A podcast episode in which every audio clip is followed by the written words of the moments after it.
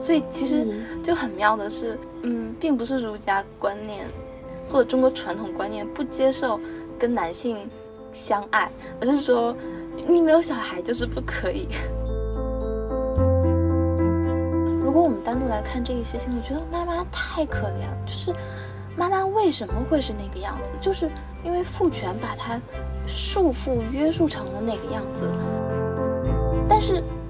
父权父权想改变的时候，他随时都可以改变。可是那个女性就被禁锢到原地了，成为一个顽固的、一个旧有的形象。在这个剧情的发展里面，我们可能剖开任何一个角色，都会发现他痛苦的一面。但是在我们看到的叙事表层，其实他是蛮轻松，而且你会接受的挺愉悦的这个过程。不是生理女，然后也不是心理女的一个呃他者，就不会造成对伟童，也就是对男性的一个嗯直接的一个威胁。因为我会在喜剧里面看到很多跟自己太贴近的角色跟处境，然后我反而会去看悲剧，我要看谁比我过得更惨。好吧。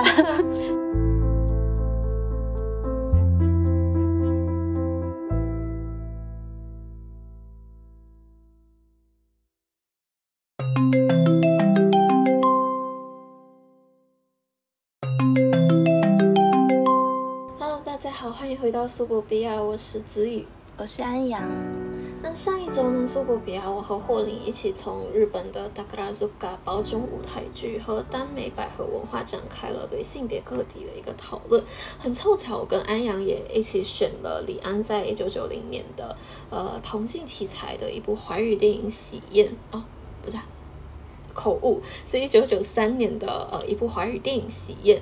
呃，我们就打算要一起看这部电影，然后也希望透过对这一部电影的呃一些观后感的同整，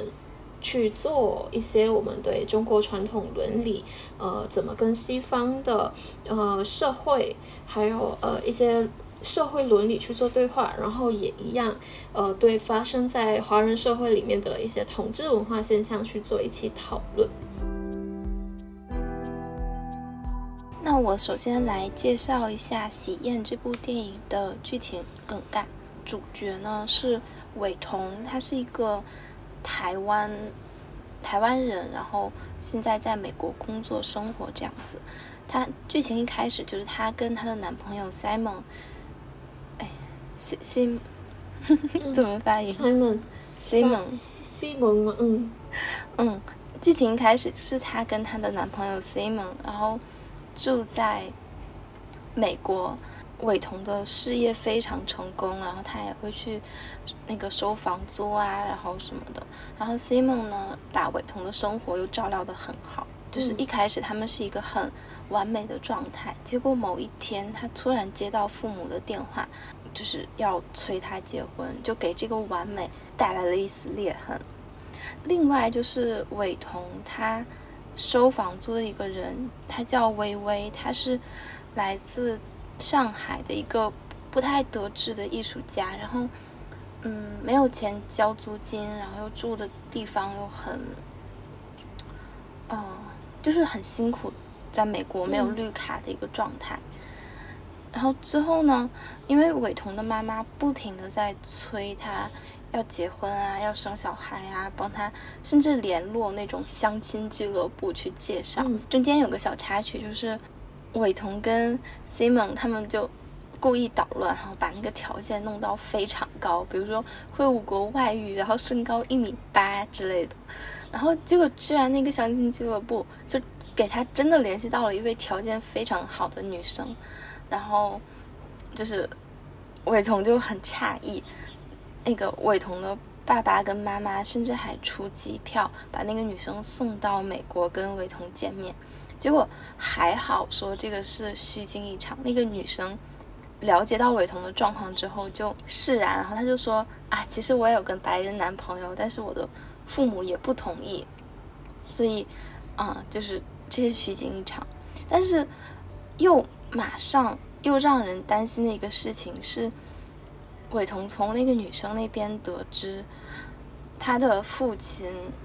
好像就在前两周，然后因为心脏的问题住院了。父亲一直以来的一个愿望就是希望能够把他们家的血脉延承、继承下去、延续下去，所以这个就是很矛盾的一个问题。后来，Simon 跟伟彤就想到一个办法，因为微微那个大陆的女艺术家，她就是希望绿卡，她只要跟一个美国人结婚就可以。然后呢，伟彤跟 C 梦希望给伟彤。父母那边有个交代，然后他们就可以自由生活。于是他们就要假结婚，假结婚看似要掩盖掉这个矛盾，结果就是更大的矛盾又来了。就是伟彤的父母听说要结婚，就非常的开心，甚至不顾那个微微，他在当时他是一个大陆人，就是一个。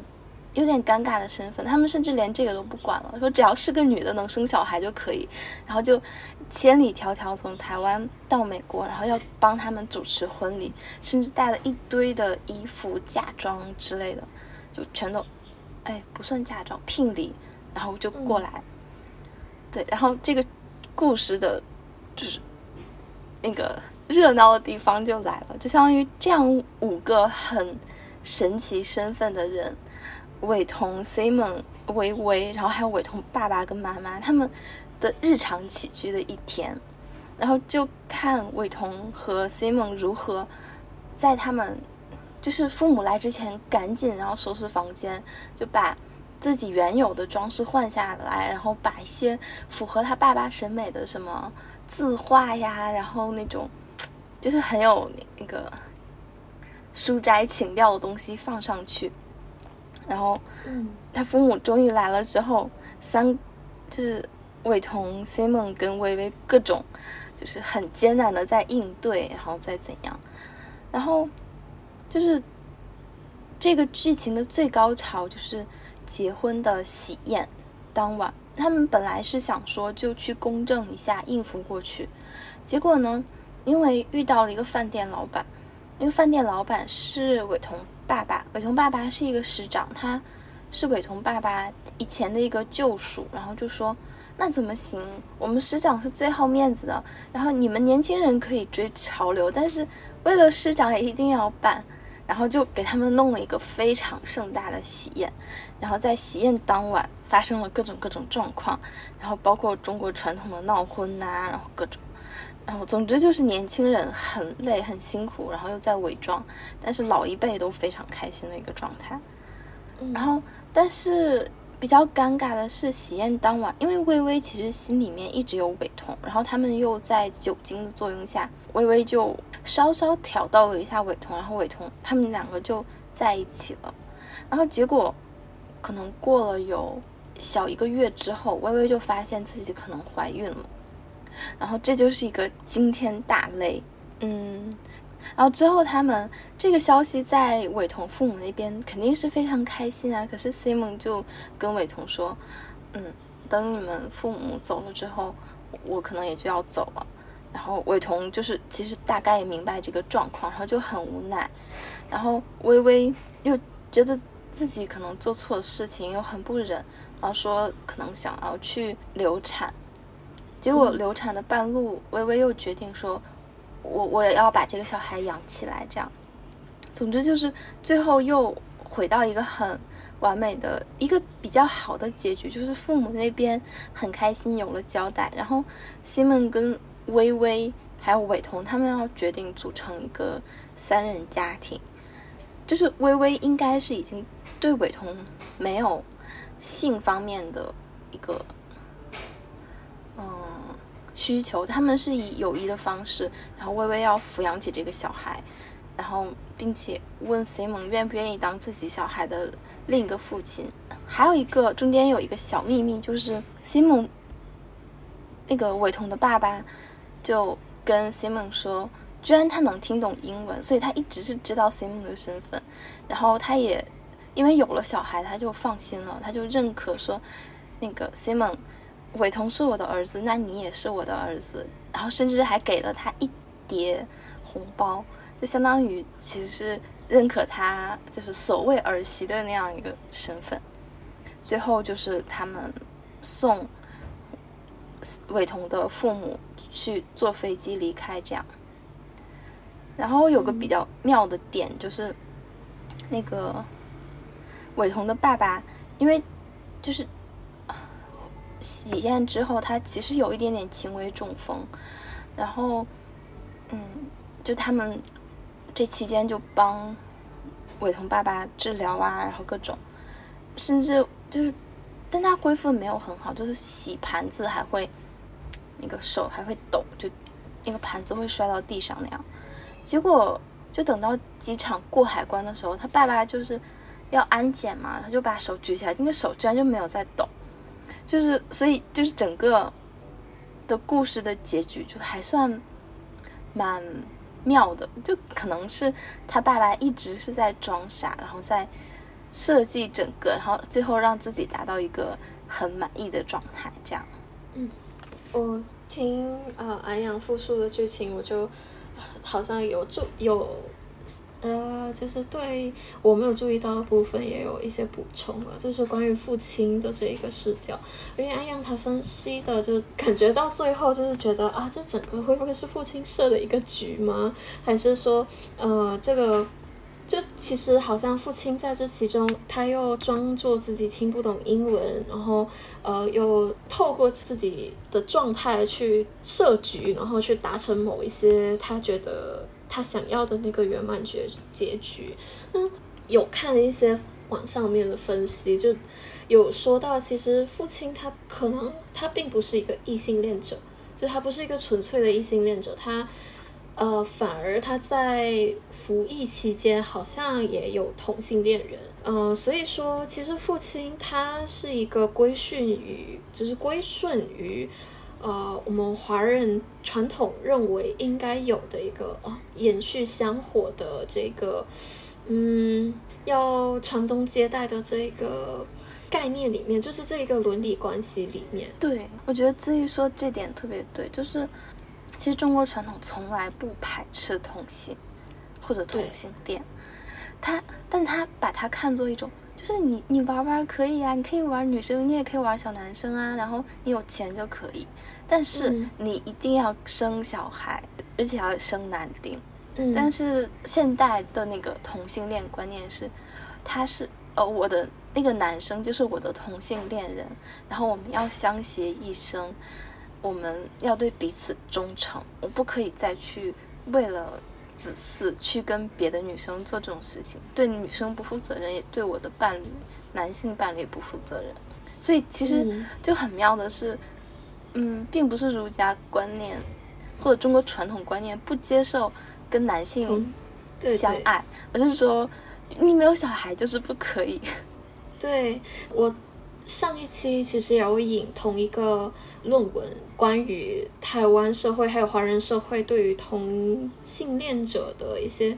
就是一些问题。他做了一个我觉得很说服到我的一个嗯综述，就是说我们华人社会在传统其实并没有去排斥，就像安阳讲的，没有去排斥呃这一种行为，他只是把它当做是一种爱好，你去欣赏美的。呃，你去欣赏好看的东西，嗯，呃，东西的比喻不太好，但就是他把它物化了，然后也嗯当做是一个爱好。可是现在的一个就是更贵的爱好，就是你你有钱我才可以做这件事情。就比如说没钱的人抽香烟，有钱的人抽雪茄这样。对。可是现在为什么他会这么的被排斥？是因为他被摆到公共的台面上来，而且不只是因为他把它摆到公共的台面上来，而是他开始威胁到中国的华人的一个传统观念，就是因为你要将同性婚姻合法化的话，那就是代表如果你就是有些地区，它甚至就是代孕是非法的，那这样的一个。方法就没有办法去延续我们所谓的血脉，那它就已经严重的威胁到了我们的家庭结构跟呃长久以来我们传承的一个社会结构。我们把同性婚姻合法化，就是把它当做是一个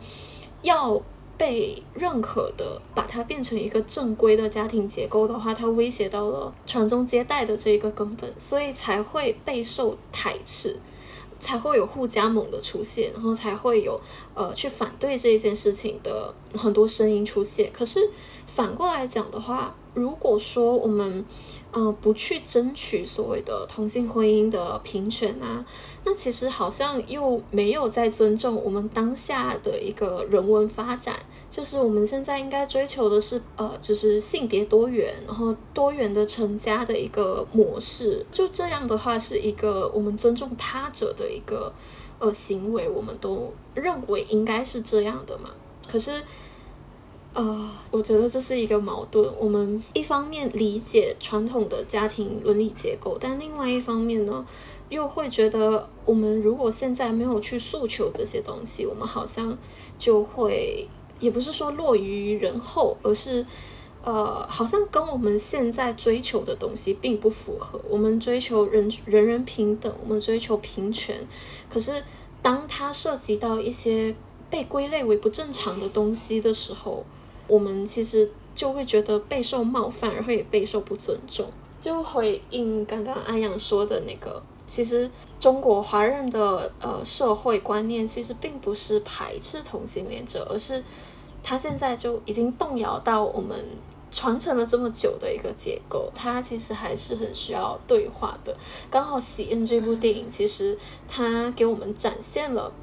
在李安。创作的那个年代，当时的一个台湾的状况，还有嗯，当时的同性恋者他们是怎么尝试去包容，然后也尝试去做一些对话跟妥协。就是在这一个故事里面，其实我们可以，我觉得如果可以偏激一点的去解读的话，我会觉得微微挺无辜的。虽然他也是呃有自己的利益诉求，然后才参与到这一场闹剧里面来，可是。换作是一个呃，就如果是一个理想的状态的话，微微他不应该做这样的牺牲啊。就是呃，虽然他不一定觉得是牺牲，但是就会觉得他其实把一个家庭的问题牵扯到了外人身上。所以我觉得有一些问题它出现了，然后它被解决的方法可能并不是特别理想的，然后。达到一个呃，像安阳分析的，我们最后可能看到的是一个相对完整、完好的一个结局。每个人都在里面找到一个合适的位置，就是呃，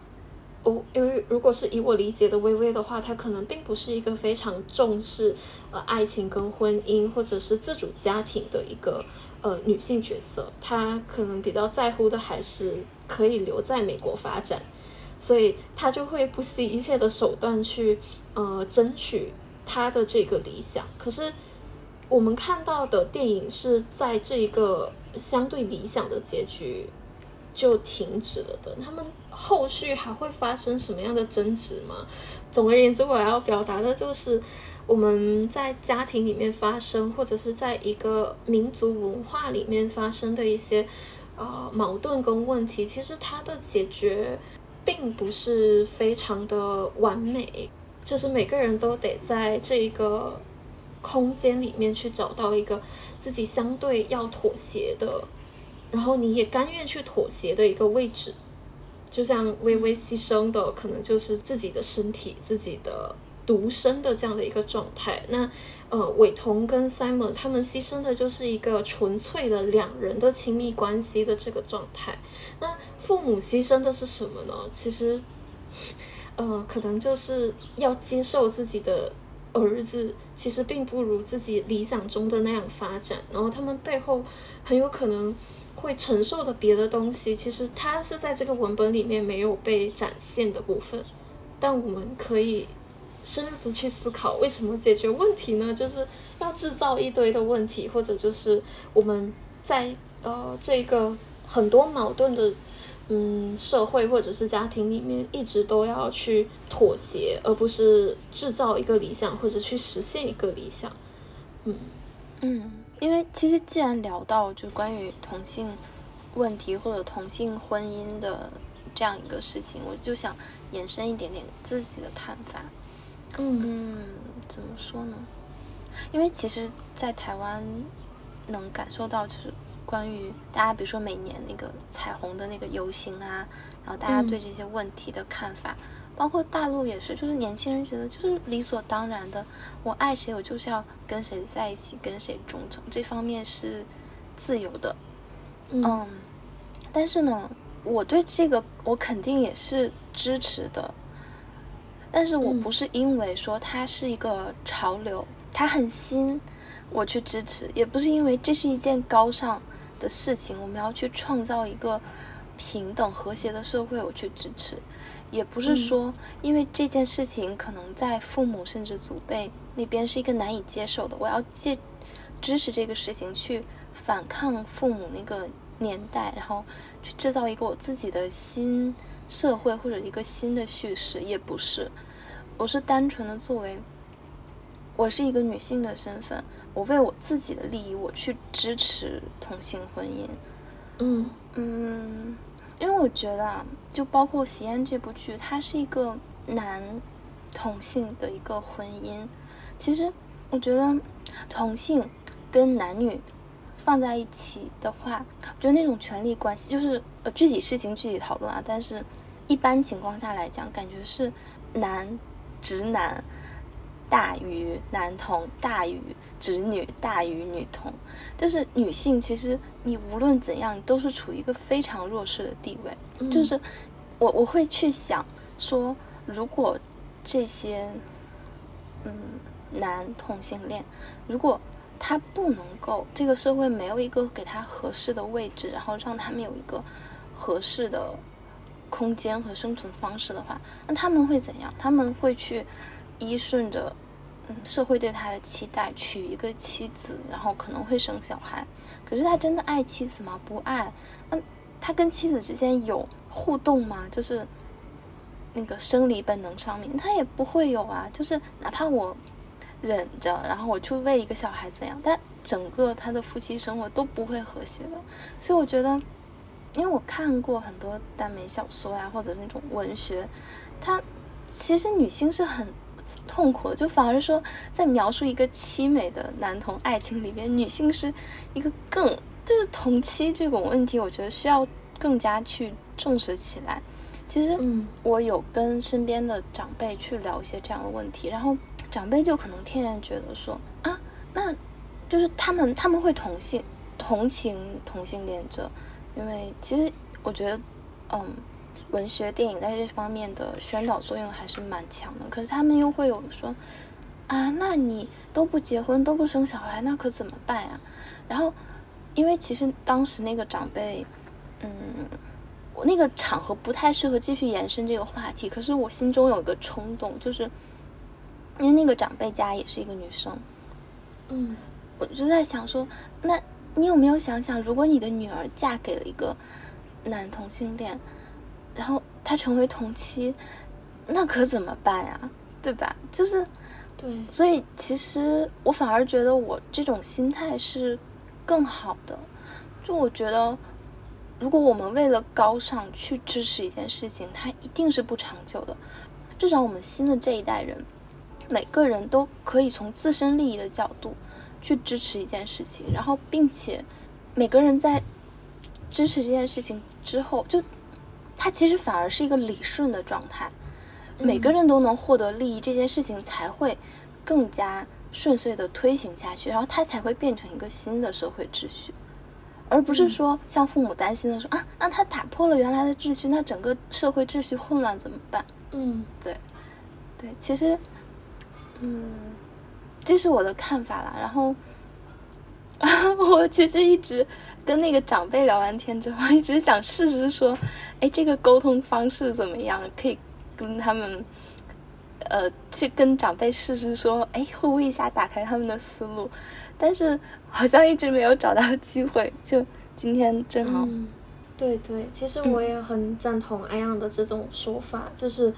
嗯，其实我们去讨论性别课题，或者是讨论。呃，同志课题其实它都是同一个问题，就是对我们现在固有制度边缘化的一些人，我们要怎么样去为他们争取，成为我们这之间一个完整的人的一个这样的一个过程，我们要做的其实是这件事情，而不是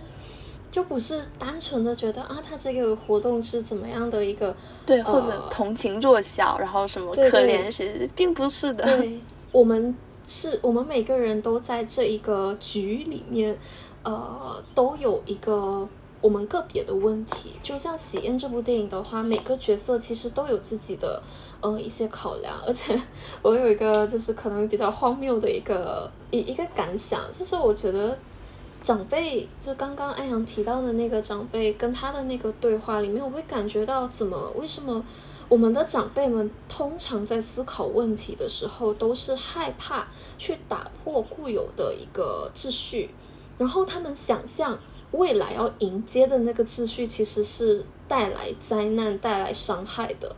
怎么可能我们承认，或者是我们呃去同理同治的一个制度，或者是我们就接纳他们？全世界的人就会变成同性恋者吗？难道全世界的人就会就是都都选择不组建家庭，然后不去不去生小孩吗？就我觉得，我们追求的可能是一个理想的纯。呃，也不能说非常纯洁，而是，嗯，我们可以个别去追求我们的选择的一个社会氛围，而不是。呃，像如果是同期的这个情况的话，像我们遇到的可能男同性恋者，他不能够跟自己的伴侣做一个备受家庭跟社会认可的一个婚姻状态，他就得要去归顺于传统的那种家庭。可能对于喜宴里面那个伟同父亲的那个角色，他不会，当时的话，他不一定会去伤害到自己的妻子，但是。在一个大家都追求自由恋爱的一个社会的话，就是成为同妻的那个女性，如果她是保持着一个呃美好的呃理想的嗯一个两性亲密关系去接受这个男性的话，到之后她发现就是这个其实是一场骗局，对她来说心灵跟生理上面的伤害是很沉重的，让我想到那个。台湾近期二零一八年的那部电影嘛，就是谁先爱上他的，呃，不能够被社会认可的男同性恋者去娶了一个呃跟他擦出火花的一个女性，但其实他由始至终都没有去爱这个女性，然后到之后那个就是他的妻子就是是可可以说就是失去了非常多，然后变成了一个歇斯底里的女性，然后还不仅。不被自己的丈夫真诚的去对待，然后还要被自己的呃儿子嫌弃、抗拒，就会造成很多的悲剧，尤其是对女性的一个伤害。嗯，但是至于在这边，我觉得我们前面讨论的是观念上的接受，就是是否接受男性，就是同性也可以选择成为伴侣这样子。嗯，但是落实到社会制度方面。因为我毕竟我们不是专业的嘛，我觉得他们里面有一些讨论，其实如果以后有机会我们认识到一些社会政策或者法律方面的人，其实我是想要再去向他们请教的。就是我觉得这个事情如果落实到条款上，又是嗯另外一个样貌。就比如说我们原有的婚姻法好了，它是。男女的结合，那如果说，就当然我们所有人观念上都认为说，啊，男性也可以啊，那我们有呃，可能大致有三种选项。第一就是我们同性的直接等同于男女夫妻这样子，但它其实里面有一些呃政策什么，它是不适应的，就是嗯，我不太懂，但可能关于比如说子女啊、继承啊或者是什么。就它是有些不适应，那我们是要为同性婚姻再单独一个法条吗？然后这是第二种选项。那第三种选项就是，我还是说，就是同性不是说叫做结婚，而是说，比如说事实同居或者是什么，然后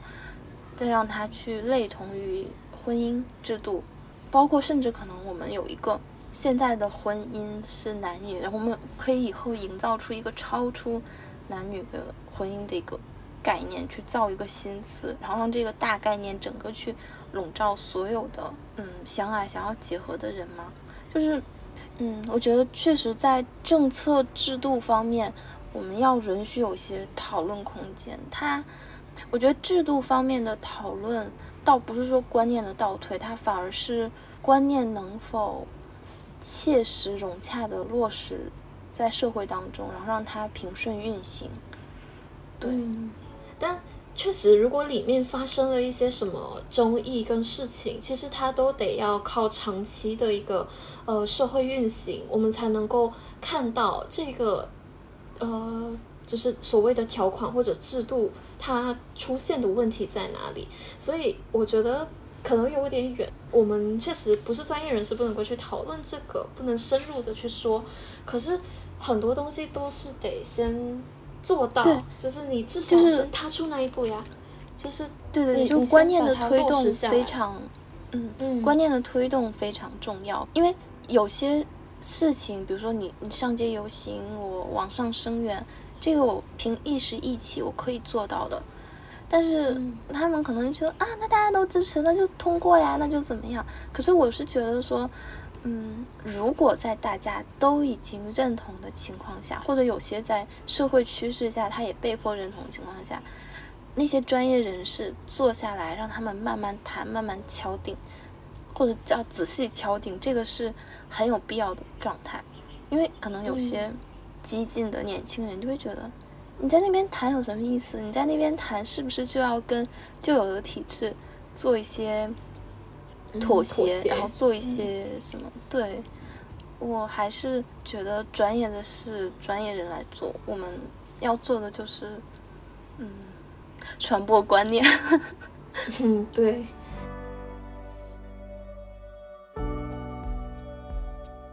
好，那，哎，其实我觉得这部剧就是，嗯，因为我听志宇跟我讲说啊同性，然后什么，我就。嗯，以为它里面会就是一种牵牵扯扯的呀，然后对对对，然后没有想到居然是个喜剧，并且其实我觉得它的每一步都嗯就很恰当，它不会过，就是点到那个问题，可是又马上用一种戏剧化戏剧化的方式峰回路转，就整个电影就是那种波浪式上上下下，上上下下。其实我我在看的时候，我会觉得他是有点老啦，就是台词、对话、转场都没有很顺，台词就就很像那种播音腔，然后在演舞台剧的那种样子。但看的依然就是因为那种起伏、剧情的起伏，然后就让人非常投入。并且我觉得还有一个很妙的点，就是感觉这个剧除了在讲同性问题，也是在嗯。可能像美国或者像一个主流文化去推介，嗯，我们中国的文化是什么样？我觉得这点其实很难呐。就比如说，嗯，我就拍一个中国传统书房的照片，然后就拿给美国说啊，这个就是中国传统。可是，嗯，美国人看不懂的。那我怎么样能让他看懂？我其实特别喜欢那个他们父母来，所以他们赶紧。收拾房间的那个状态，就比如说他们把我的那个海报摘下来，同性的那个照片摘下来，然后再挂上去一个中国的书法卷轴。哎，那这个时候我就我有一个外国人，我就能懂哦，这两个东西它是可以互作替换的，都是床面装墙面装饰，然后但是呢，它的意义又不同，就是。他的那些我摘下了什么，就知道说啊，这个东西在这个文化不能接受，可是我又放上去什么，就相当于通过每个改动的这样一个举动，然后带电影的观众，然后去走进去接触这样一个文化。我我觉得就是李安在这部电影当中的那种关于文化的处理太巧妙了，我就觉得嗯哇，真的好厉害，而且觉得他毫不用力，然后就。可以把文化这么沉重的一个话题处理的，真的很会讲，很会讲。嗯嗯，对，就是把它变成一个比较轻松的调子。就是在这个剧情的发展里面，我们可能剖开任何一个角色，都会发现他痛苦的一面。但是在我们看到的叙事表层，其实他是蛮轻松，而且你会接受的。挺愉悦的这个过程。然后呃，我也很佩服安阳刚刚讲到的那个李安的一个处理手段，就我们。可能也很难去仔细的分析说啊，他怎么样处理，然后怎样的一个机制去做呃中西的这样的一个呃相互交融的整合。但我也真的挺佩服李安这一点的，就是因为我在上课的时候，其实经常都会听到老师批评说，哦，可能张艺谋导演啊，或者是陈凯歌导演他们的一些作品，就是在推销中国文化，或者是就是在国际的这个平台。要把中国的文化当做一种，呃，符号化的东西推出去的时候，他会有一种过度符号化的感觉。哎，怎么讲？就是你你会感觉它的那种，比如说《满城尽带黄金甲》好了，它就是非常非常的华丽，然后整个非常非常的亮眼。我们看到的就是色彩斑斓的呃中国的古装。然后想象的就是这样一个，嗯，男性就有个帅气的长发，然后要夹着一个关刀的那种感觉，然后整个宫廷就是无尽的去堆叠出它的华丽来，然后加入各种各样的中国的那种古代的元素，就是被精粹下来的那种元素，然后整个就会变成很像太过华丽的一个场面，然后呃。你你反而会觉得有点失真，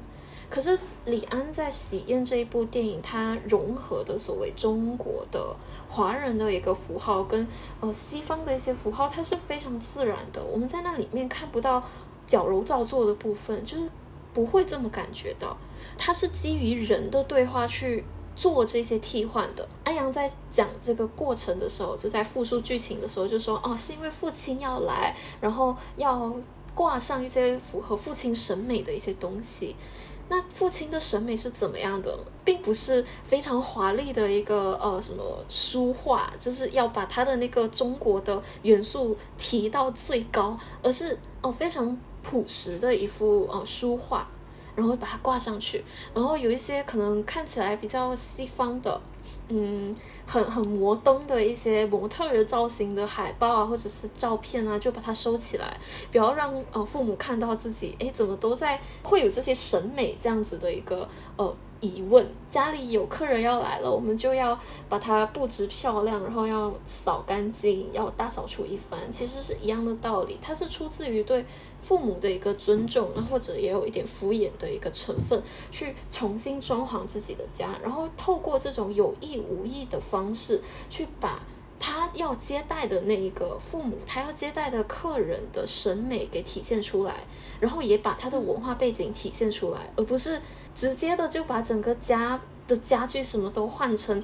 非常刻板印象中的中国风的东西，用这样的一个转场，就就这样的一个呃方式去让这两代人之间这两个不一样的文化接受的呃人，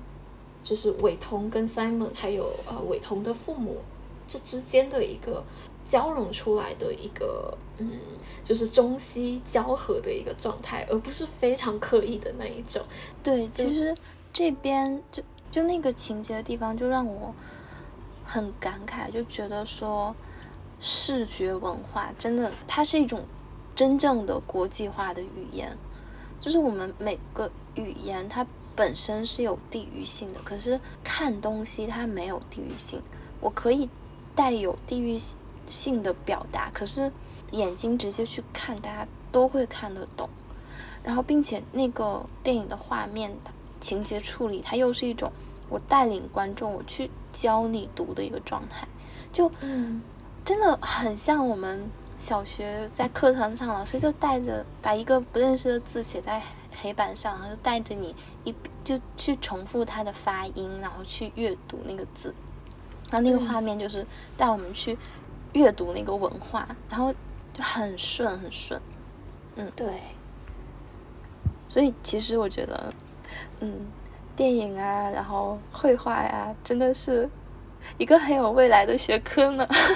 嗯，是的。其实我一直以来都觉得，我们可我们针对视觉文化的一个兴趣是，呃，我们把它当做是一个媒介，而不是一个表面的一个研究对象，而是。在这些东西背后诠释它的人、接受它的人，都是带着怎么样的一个文化的记忆去接受它？那他们的诠释方法，就像安阳讲的，诠释方法跟带领我们阅读的方法，他们切入的那个角度跟逻辑都非常值得我们去推敲。这样的话，就是可以达成一个知己知彼的状态。嗯，对。我我还有一个想说的，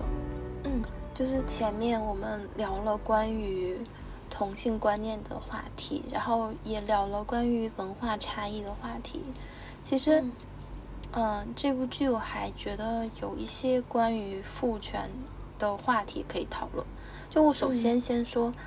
我是非常喜欢这部剧的，并且我觉得我要讨论的父权不是这部剧它的叙事重点。就是不是他要处理的内容，所以我并不是在说这个电影它有哪些没有讨论好的地方，而是正是因为这是他不是不在意，是就是是他不是他处理的课题，所以它是一种自然呈现的状态，反而是把这样一个问题或者现象，在中国传统文化当中的现象，很自然的呈现出来。所以，我们是可以借照这个剧情和人物关系去讨论一些关于这个话题。嗯，然后这个剧一共是有五个主角嘛？嗯，爸爸妈妈伟彤，然后还有微微跟男朋友 Simon。嗯，其实我们仔细看一下，从头到尾三个角色的改变都非常大。最主要当然是微微啦，她先由说啊，我又喜欢伟彤。伟彤带给微微一个男性的吸引力，然后又是有钱成功人士。微微当他主动或半被迫的卷入到这个家庭闹剧之后，然后他对自己有所反思，然后之后他又怀孕，然后他觉得说我对不起所有人，然后嗯，他我要堕胎，这是他堕胎是他自己的一个选择。然后等到半路上，他又说，我我就是要把这个小孩抚养下来。就是整个他的选择，他的未来都是他自己的一个不断去反思的一个抉择。然后 Simon 那边呢，也是就是从爱伟彤，然后再到说这个闹剧，然后再到跟伟彤说，我可能你们父母走之后我们就分开吧，再到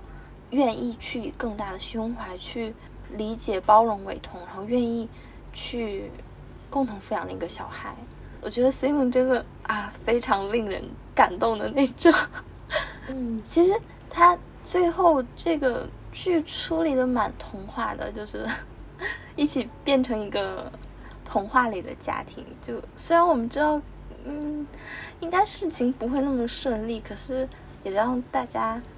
看影的大家松了一口气。这样，那还有父亲。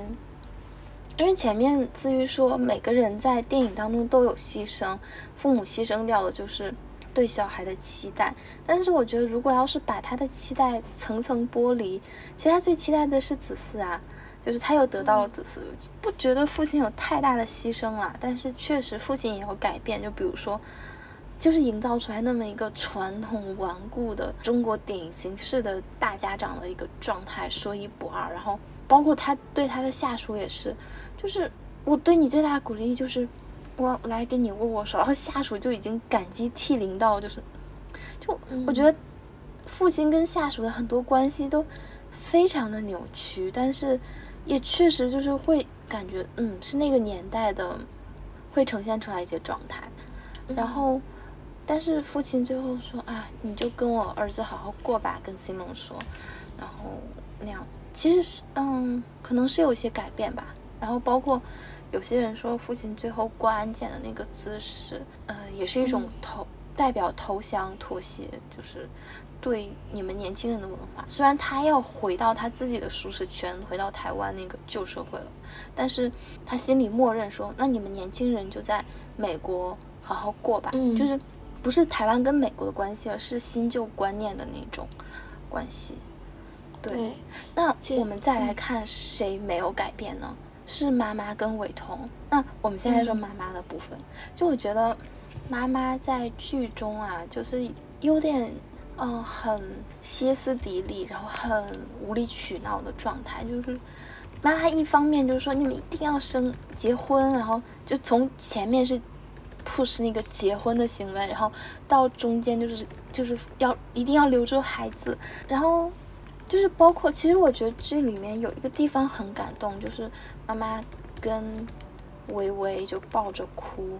微微说：“我对不起，骗你们。”然后妈妈其实她是又理解，可是又说，就还是要小孩那样子。嗯，她那个那个地方啊，就是用妈妈跟爸爸就有点做一个反转，就是爸爸在外面，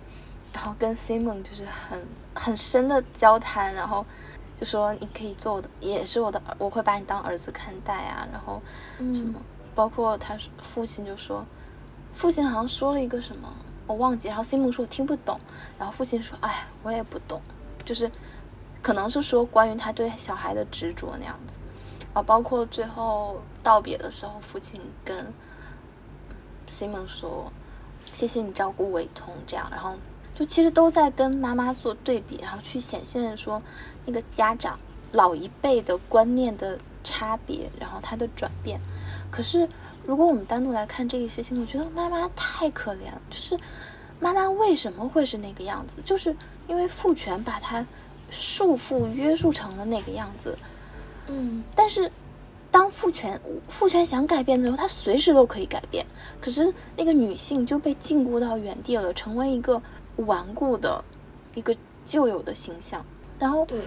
包括甚至父亲就说啊，你你。跟 Simon 说：“你要瞒着我儿子，也要瞒着那个妈妈。凭什么？你有权利的人，我想做什么就做什么。然后我，我就觉得这件事情很离谱。然后，比如说我们就是，我觉得类似的处理在现在电视剧当中呈现的非常多。比如说，那个那个妈妈就是要，比如说要要求小孩，你要。”那个注意卫生、洗干净，然后你要好好学习，然后到一种生理病态的状态，就是我比如说我们说虎妈，然后说鸡娃，然后什么，就是要去那个让孩子好好成长，然后反而爸爸就是说，哎呀，你小孩太累了，来来来，给点零花钱去打游戏，然后你那个放松放松，就好像说爸爸很开明嘛，然后甚至说你谈女朋友谈嘛，然后谁没年轻过啊，或者说，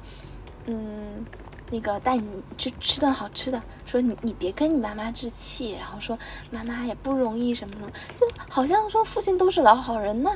但是为什么会这样？是因为父亲在整个孩子成长的过程当中，把育儿这件事情完全的丢给了母亲，丢给女性，所以女性要去被迫负担过多的压力，以至于她要用一种很坚强的状态去应对。然后，反而父亲在这边充当一个老好人的状态，就是我觉得这点是非常要反思，然后就类似的叙事吧，我觉得确实是可以注意的，因为直到现代的电视剧，还都常常是把父亲就这样子营造成一种很正面的形象。对，然后另外再说到伟彤，我就非常非常。非常的气，我就觉得伟彤除了长了一张帅脸，然后能挣一丢丢小钱之外，没有半点用。嗯，嗯，怎么说？我觉得伟彤啊，就是大家看着他很矛盾、很犹豫，然后对微微又很就是很可怜他，然后对 Simon 又很爱，然后对父母又是很孝顺的状态。可是其实。就是有种很，就看似他在各种困难当中被左右牵扯，其实他是所有问题的焦点，但他没有付出一个成年人该有的责任。甚至微微，就他们有一次早餐，然后就爆出来那个怀孕，然后西蒙跟伟彤大吵，然后微微就是也也哭着说对不起，都是我的错。那其实为什么会是全是微微的错？微微有，嗯，挑逗女性，嗯，挑逗伟彤没有错。那那伟彤那个事情也是伟彤做呀，就是伟彤一直是以一种看似美丽的外表，然后再去做非常懦弱的逃避的事情。整部剧当中他都没有负担任何的责任，而且我觉得就是伟彤爸爸年轻时候那种缩影，就是这种懦弱无助，然后等到他老了之后，就会变得非常的顽固，然后非常的，然后相比较而言，还是 Simon 更有魅力一点。就其实整个完美结局，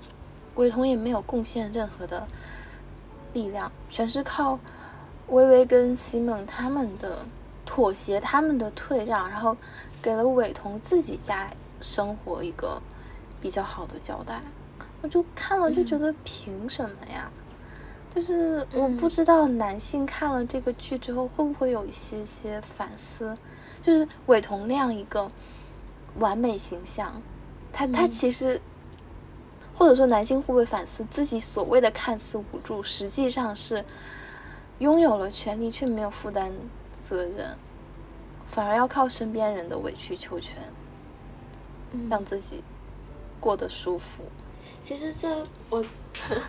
哦，安阳说的这一段，其实我有很多的想法，就是一一的回应这些角色的一些行为。嗯，我觉得。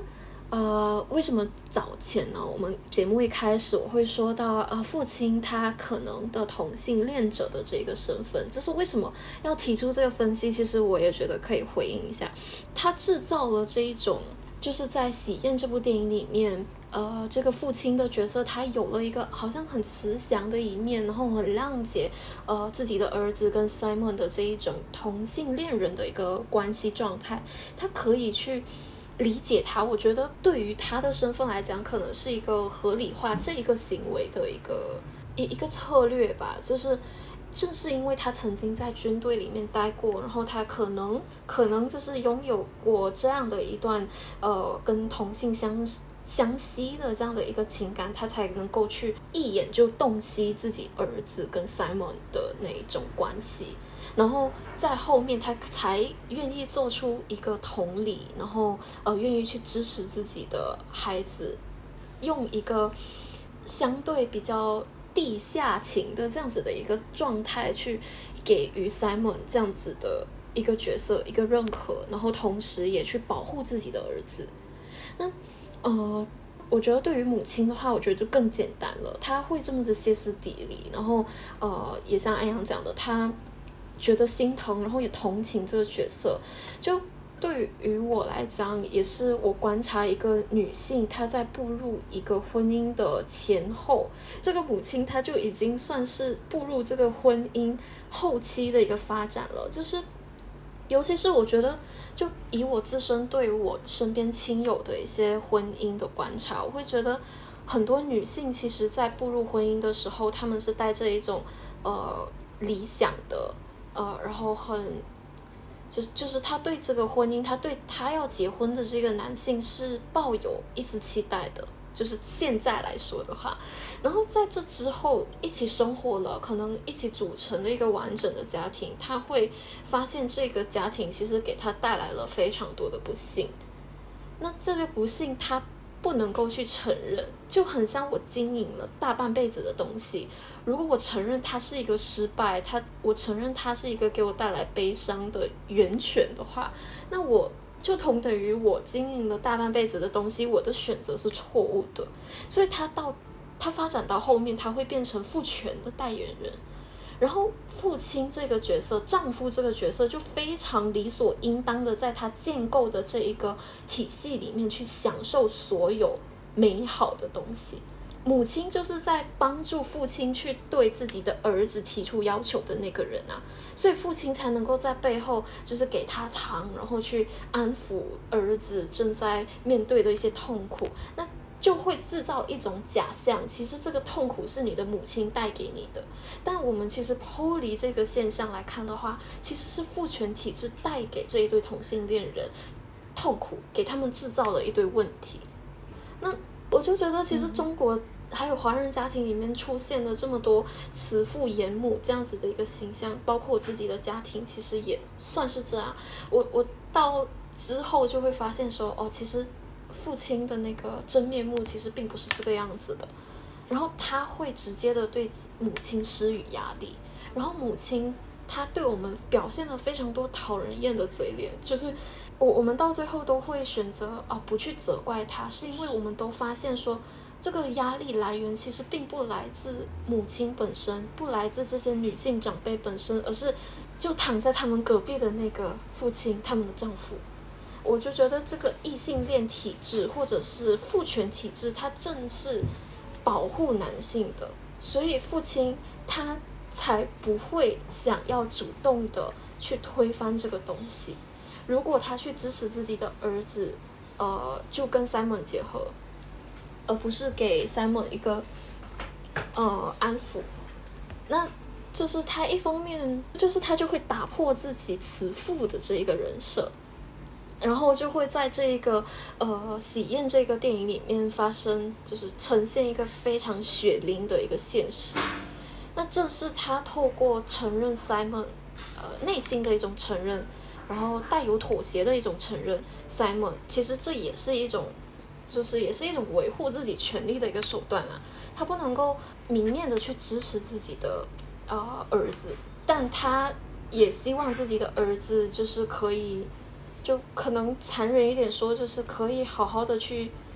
如果撕破脸皮来看的话，就是如果撕破脸皮的去把这个事事情说出来的话，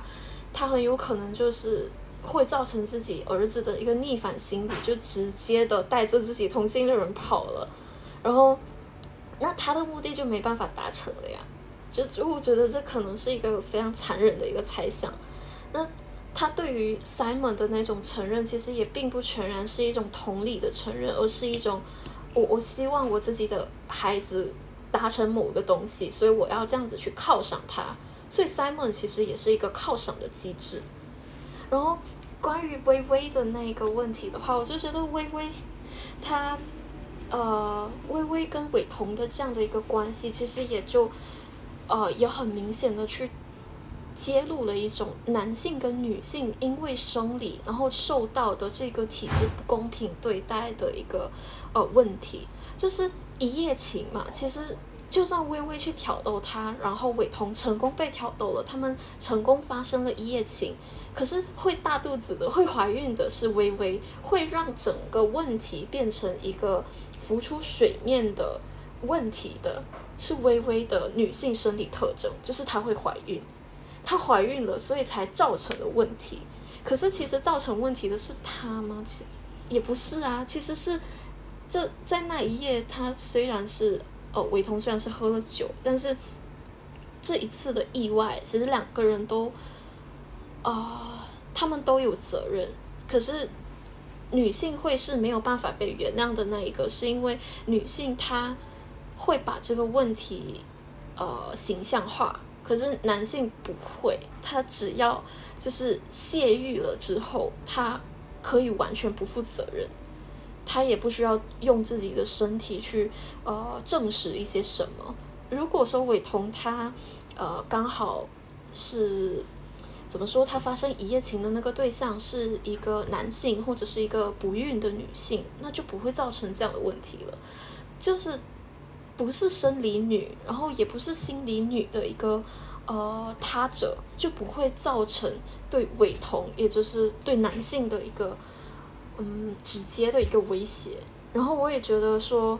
呃，伟彤他会像安阳说的那样，好像挺幸福的一个完美形象。然后，呃，好像非常的被呵护，非常的被照顾。他既被微微同情，然后被微微同理，然后他同时也可以得到 Simon 这样呃无尽的一个照顾跟喜爱。嗯，我也觉得就是父亲其实就因为。也是一样很残忍的说，因为伟彤他就是华人社会父权的一个继承者，然后我觉得父权体制其实就是在对父、父亲、丈夫等等的男性角色做一个非常，呃，用经济学的角度，就是他们在用这种方式去奴役他者，而且也用这种方式去建构一个最对自己利益最大化的一个体制。对，反正我的感想大概就是这个样子。而且我今天也跟，呃，就是上上一期我是跟霍林聊过这个性别课题嘛。今天其实我跟他也有聊一些，就是关于异性恋体质跟父权体质的一些问题。然后也说到说，其实，呃，我就是大概拿女权跟女女性主义者争取的一些东西，然后去跟男性制造的建构的这个父权去做一个对比。我说我不理解为什么女性主义的争取就很像，呃，有某一个女明星她曾经讲过，我们追求的是哦，给男性也有哭泣的权利。男性为什么就不可以哭泣啊？他们为什么就不可以就是？展现他们柔弱的、他们悲伤的一面呢？为什么只有女性可以呢？就是女性主义的一个比较，我觉得它的核心就是我们追求的是一种，呃，每个人的平等，就是人人的一种平等，我们不分性别。可是男性他们建构父权，就是去抨击女性，他们永远都是为了去攻击他者，去矮化，然后去就是有一点像是去呃控制他者。为了这种目的在夺权，要让自己呃用最小的一个精力去达成自己的目标，然后一直在为这一个体系去呃就是去维护它，所以我们才会看到喜宴里面呃父亲这一种慈祥的一个形象，然后母亲就变成了他的代言人，去向。呃，微微去向呃伟通去做传统，以传统伦理来去对他们做一种要求，跟可能更严重一点讲，可以说是一种绑架。为为什么就是我女性对自己的权利的争取是为了平等，可是他者的就是男性的父权的一种维护，却是在呃建立一个非常不公平的一个社会呢？就是为什么是在建立这样子的一个氛围给我们去，就是在让我们在其中去服务，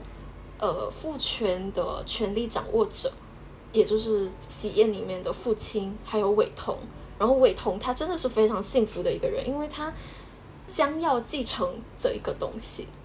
那后续怎么发展，我们在喜宴这个文本里面我们没有办法看到。可是我觉得刚刚听安阳。的一些困惑，还有对这些新，就是这些现象的一些嗯讲述，我就啊，真的非常的感慨。其实像伟彤，他就完全继承了他父亲的权利。他父亲只是他们追求的东西不一样，所以伟彤看似是有一个开放式的，觉得他是一个年轻人，但但其实父亲。得到了父亲想要的，伟彤也通过他的权利得到了他自己想要的。就整个父权在这部电影当中是没有任何改变的。对，伟彤想要对伟彤想要同性关系，他得到了；然后伟彤想要对父母的孝顺，他得到了；然后对父母的交代，也通过微微得到了。对。所以，就是牺牲的都是谁呢？我觉得其实对 Simon 来讲也是一种牺牲，因为他扮演的是一个中国传统家庭里面的妻子这样子的一个角色。他去，就是他下厨非常厉害，然后他照顾伟彤也照顾的非常的好，所以他其实扮演了一个合格妻子的那种形象。可是他生理是男性，但他其实，在角色扮演这件事情上，他其实承担的是社会女性的一个责任。然后，呃，微微的话就是她是生理的女性，就其实我们总结一下，就是在这一场闹剧里面牺牲的、影响到的啊，其实就是女性本身。对，虽然现在话题有点沉重，但是说回来，这部电影就，哎，真的觉得还是好厉害啊！就是好的电影，就是给你，无论是，就给你很多很多可以切入去讨论的角度，无论这个。角度是不是他原本要阐述的重点？嗯，就是他会有非常非常多的层次，但是他整体又用喜剧的方式给你处理的那么轻盈，那么巧妙。对，所以其实我最近也有一个很。一个感想，我觉得其实我真的心情非常低落的时候，我不会去看喜剧，因为我会在喜剧里面看到很多跟自己太贴近的角色跟处境，然后我反而会去看悲剧，我要看谁比我过得更惨。好吧，就是我很开心的时候，我就会用喜剧来让自己调和一下，就是发现这个世界其实有太多。呃，我可以去注意的一些问题，但是我在心情很低落的时候，真的没有办法去看喜剧，因为我想象一下，呃，我这最近其实有想我要不要就是找一些喜剧来看，但我发现我完全没有办法接受拍的太好的喜剧，拍的太烂的喜喜剧就有点呃就就没有看的必要嘛。但是拍的太好的喜剧，就比如像《喜宴》这样的，或者像呃其实李安的另外一部《父亲三部曲》《饮食男女》这样的，其实也是。就是也会让我发现很多男性跟女性在这个体制里面不平等的一些问题。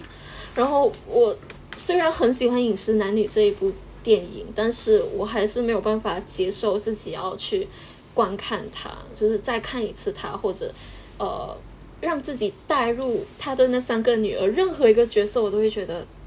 啊，这真的是从一个牢笼跳到另外一个牢笼的感觉。刚刚安阳说，就是很多电视剧其实都会做我们现在观察的一些现象的类似的一些诠释，我觉得也是。就是我呃之前跟妹妹有看一个香港的连续剧叫《缺仔男女》，然后我们总结一下，就我们看的过程对他们的讨论非常多，因为它牵涉到呃三个家庭的一些纠葛。他们住在一个非常小的一个，然后好几个家庭就住在那里面，十几个人，然后他们两个家庭几对夫妻就在那里面，就是有非常多的一些碰撞，就从头聊到尾，然后整个电视剧我们都看完之后，我们就总结，其实这部电影它完全没有在改变什么，就是家庭结构没有改变，然后每个人的社会责任也没有改变。可是他们在这个对话的过程，就是好的、坏的事情的一些发生，他们在一次次的争执里面去对彼此做了很多的妥协，然后让自己坚持的一些原则被抹得连渣都不剩，用一个非常完美的结局来包装我们我们所有的不美好。可能我们会发现很多的电视剧、电影也好，或者是文学作品都好，都是在我们几乎都没有在改变什么。但是，呃，这是一个悲观的诠释。但是要有一个乐观的诠释的话，其实我们可能可以说，有一些事情我们在很久很久以前我们没有办法去表达，可是现在我们至少可以把那个矛盾给揭露出来。我觉得这样就已经。啊，算是一种进步了吧，一种安慰。嗯嗯。好，那我们今天聊的差不多了吗？嗯，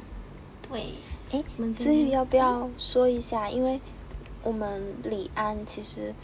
李安导演的系列电影，我们可能要继续串下去谈。那子宇要不要给我们预告一下后面要？讲哪一部电影呢？嗯，我们要不要就看《少年派》啊？就是我们来做一个对比。这一期我们也说到了，呃，李安在中西文化，然后在这部电影里面是怎么去处理的嘛？一种水到渠成、非常自然的处理。那我们就看看他在呃好莱坞体制里面工作的时候，他的一种电影叙事是怎么样去达到一些。呃，思想的表述也好啊，或者他去建构，然后他去嗯讨论了什么样的一个主题，然后他利用，或者是说他在呃好莱坞体制利用好莱坞的资源是怎么样去达成一个电影叙事的？我觉得前后我们都可以去比较说，啊，李安他的那个导演历程跟他的呃叙事手法有什么样的一个变化？嗯，好，嗯。那我们这一期就到这边结束了我们下一期再见拜拜。拜拜谢谢大家。